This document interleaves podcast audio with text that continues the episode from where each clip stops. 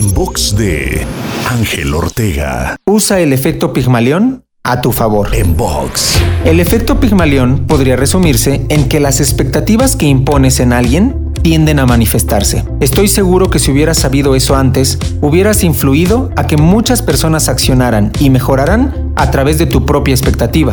Pero eso no es lo más interesante. Reflexiona. Si tu creencia sobre alguien más puede tener una influencia o repercusión en su desempeño y rendimiento, ¿crees que podría también tener influencia sobre ti? Si es así, valdría la pena que pienses qué expectativas tienes de ti mismo, porque muy seguramente han modelado tu accionar y tus resultados hacia donde te encuentras en este momento. Para escuchar o ver más contenidos te espero en angelteinspira.com. En box de Ángel Ortega. En box.